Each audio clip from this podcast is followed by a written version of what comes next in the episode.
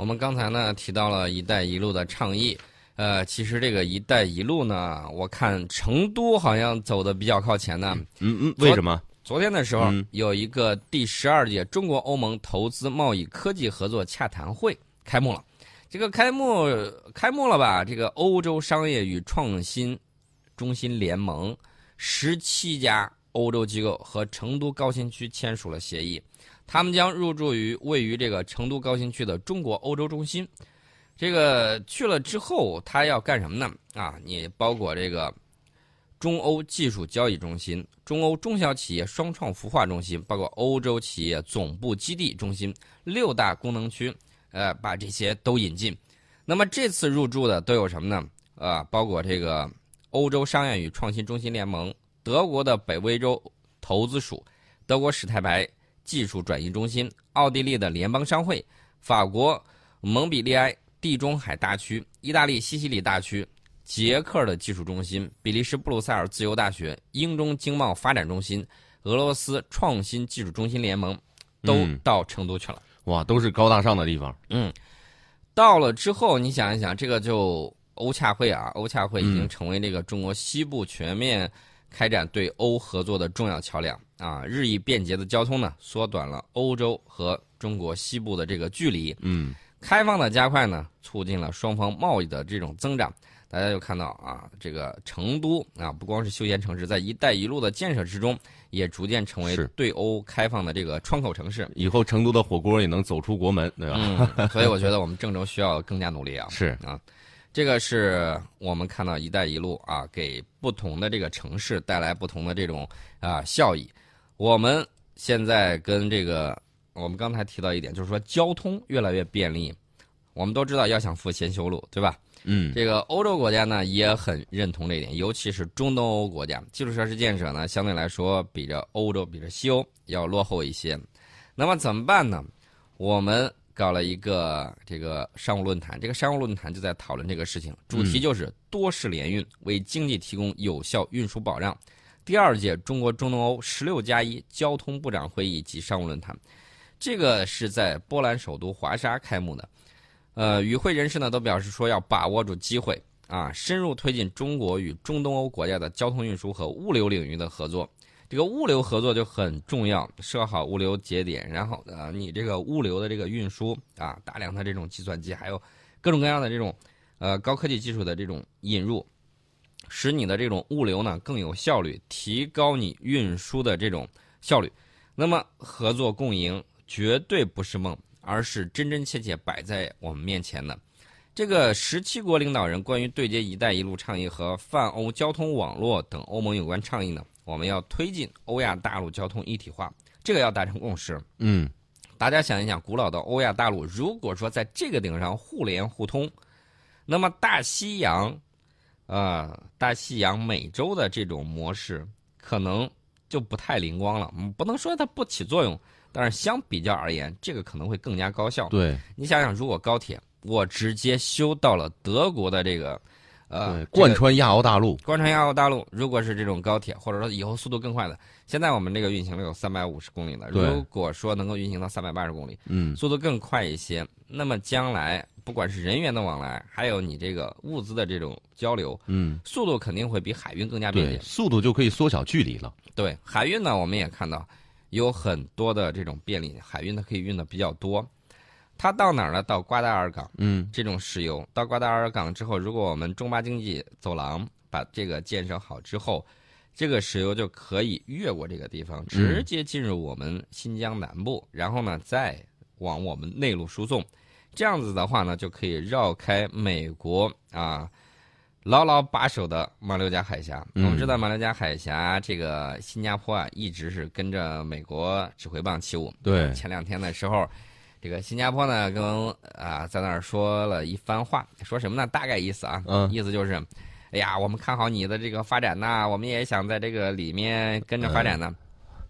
然后过了两天又去见嗯美国总统特朗普，这个握手很代表了一种现象，大家发现没有？美国的盟友嗯啊，尤其是他的这个东亚或者东南亚的这些盟友，这些国家的领导人跟特朗普总统啊，就是历任美国总统见面的时候，这个握手的这个姿势都很很不正常。问哪儿不正常？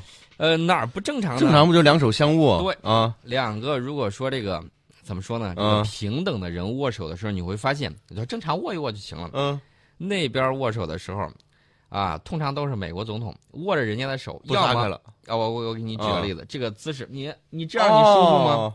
就是把人的手腕往上挑，往上挑啊啊，这个成九十度，你握手的这个就很别扭嗯，啊。要么呢就是握着你的手之后在那摸两把，你说你心里这有什么怪癖？吗？这这种情况，我们在这个仔细观察这种嗯外交照片的时候，你都会发现有类似的情况那。为什么这是一个代表了什么？心里嗯啊，我是大国，我是强国，居高临下啊居高临下的这种姿态，跟你不平等。你跟我握手的时候，我跟你，我想怎么握就握怎么握。对，但是其实这也贯穿到国家的交往当中，嗯就是我跟你握手的时候是这样欺负你，那么在交往当中我也是这样使着劲儿欺负你。呃，大家就看到啊，这个外交的这个握手啊，可能是一个小细节。对大家可以看看这最近啊，跟美国关系比较好的东亚还有东南亚的这些嗯，国家腕子都快被掰断了。跟他握手的时候那个照片，大家仔细去看，无论是日本还是新加坡，嗯这个照片大家看看是不是像我观察的这个样子？这个观察呢，这个啊、新加坡啊，跑去还说，哎呀，我希望你再接着领导啊，你这个高大上啊，你这个很好啊。呃，手术两端是没有用的。对，你这个样子呢，怎么说呢？嗯，有时候你这个左右逢源的艺术，不是说你当个墙头草，当面一套背后一套，对不对我对？我给你讲个笑话吧。嗯啊，有一天这个有一只老鼠喝多酒了，说出门了，说我要扮大象一个绊子，我要把它绊倒 呃，是这个道理。啊。我我只是给大家讲个笑话啊，嗯并没有任何这个比喻啊，这个大家不用联想。是，再说说这个，嗯呃，这个中东欧这块儿大家都看到了，我们在不断的这种发展啊，确确实实在做啊，交通嗯啊，基础设施慢慢一点一点的都在搞好。那么美国最近一段时间在忙什么呢？美国众议院要调查 FBI 对希拉里邮件门的调查是否合规，调查他对他的调查是否合规，说起来很绕口，嗯但实际情况是什么呢？实际情况就是，美国众议院这又开始折腾啊啊，呃，到目前为止，这个美国现在你知道一直在说什么？什么？说特朗普通俄，嗯，不是一直在说吗？就在昨天嗯还跑出来一个人，向特朗普扔了一把俄罗斯国旗。嗯这个俄罗斯国旗里头就是这个顶上还写了有字儿，大概意思就是你通俄啊也。好不容易洗白了，这又抹黑了。然后特朗普，你知道嗯看见这个之后还是比较淡定，刚开始吓一跳，然后扔过来一好几把这个俄罗斯国旗，然后俄呃特朗普当时走过去的时候，就给他伸了一个大拇指，表示我还行。你看、嗯，泰山崩于前，面不改色，走了，这个心理素质还是得有。心理素质非常好。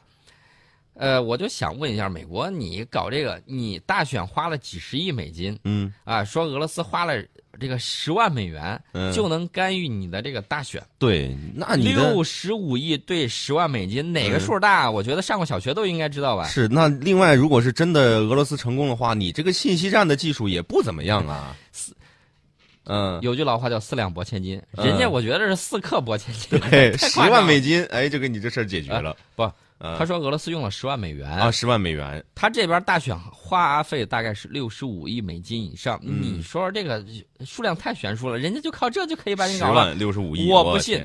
那只能说明你这个大选真的是乱花钱，太不值钱了。对，六十五亿美金搞出来的效果不抵人家十万美元搞出来的效果。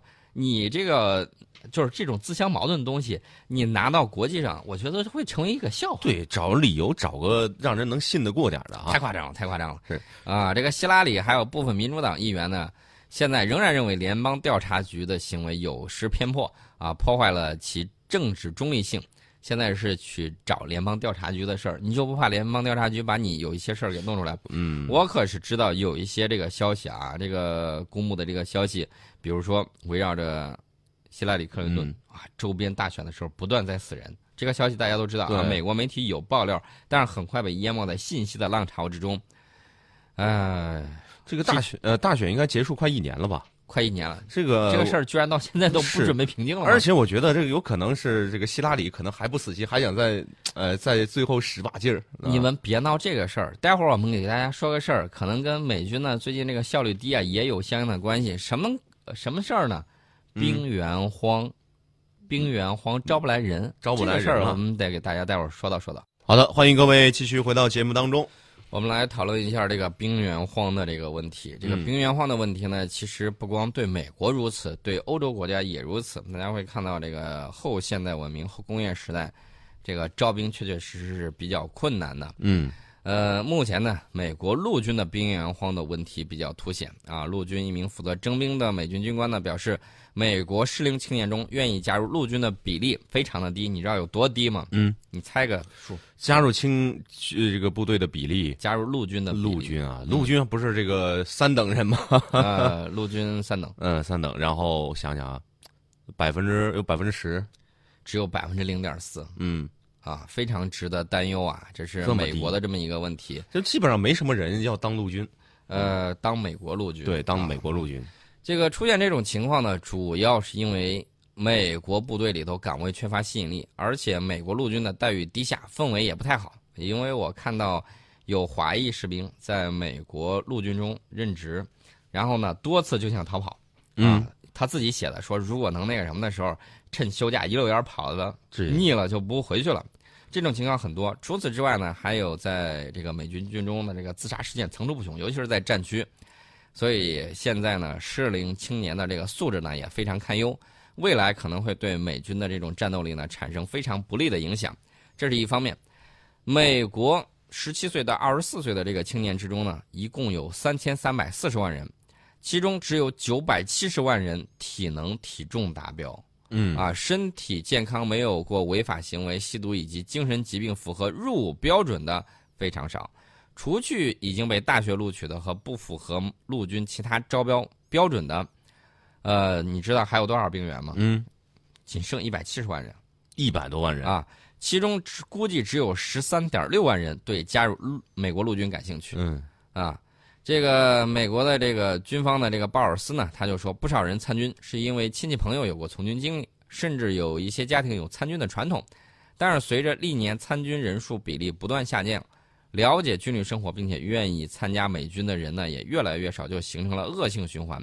这个恶性循环，我其实我想跟他说一下，还有一个情况呢，嗯，你知道是什么情况呢？嗯就是未来的时候，美国的人口比例在未来二十年会发生一个巨大的变化。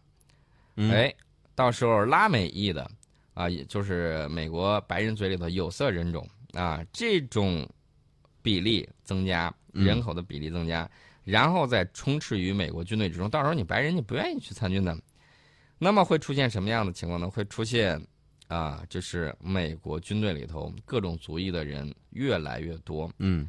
那到时候这会对美国国内这个情况啊，会有更大规模的这种变数存在。嗯我们要知道，美国陆军是美国各军种之中待遇最低、生活条件最差、服役环境最恶劣，并且最容易遭遇战场伤亡的军种。啊，这是它缺乏吸引力的一个原因。还有一个原因是什么呢？就是刚才我们提到了，部队之内团不团结啊，嗯这个氛围很糟糕。内部也是制度的问题。啊，近年来美军丑闻不断，你包括女性官兵遭遇性侵的事件不断的频发，呃，赌博、酗酒、腐败问题也日益凸显啊，这种情况是很多的。所以说呢，那个面对征兵难的这个问题，鲍尔斯就说，陆军也要采取一些措施来增加美国军队的这种吸引力啊，其中呢就包括缩短服役时间、增加经济的补偿以及加大推介力度等等。这个兵源荒呢，其实募兵难是一个多年的老问题，对美国来说，呃，展望未来，我认为它会对美军战斗力的这种生成以及未来发展产生不利的影响。你想一想，这个愿意去就是有这样能力的，嗯。啊，都被这个高等学府录取了，他不去参加，然后剩下一些兵员素质比较低，可能社会上这种混混，以后你招不来的时候，你就会放宽标准，放宽标准，我们知道美国有些州大麻也是合法的。啊，嗯。你这种情况你跑去跑到这个陆军里里头，那你这还不成为一支烟枪军队了对，啊？一一堆瘾君子，这怎么打啊，胜仗非？常非常影响美国的这个军队的这种战斗力。美国最近一段时间呢，它这个智库有一个报告说，美国陆军需要保持可随时投入五十个旅进入战斗的状态，但是目前只具备这一标准的百分之三十五至百分之七十四，属于虚弱状态。呃，他说，美国整体作战能力为勉强及格，并且向弱的方向发展。美军当前有可能具备应对一场大规模局部战争的能力，但是无法同时应对两场大规模局部战争。如果想改变这一局面，锻造新型军事人才势在必行。嗯我也想说一点的时候，大家别光看他啊，自个儿吹自个儿弱，我们还是要提高警惕的。为什么呢？人家还有一个传统，就是把自个儿说的，哎呀，虚弱不堪，好要钱。嗯，结束今天的节目，更多内容您可以下载蜻蜓 FM 客户端搜索“宋伟观天下”了解往期节目内容。明天见。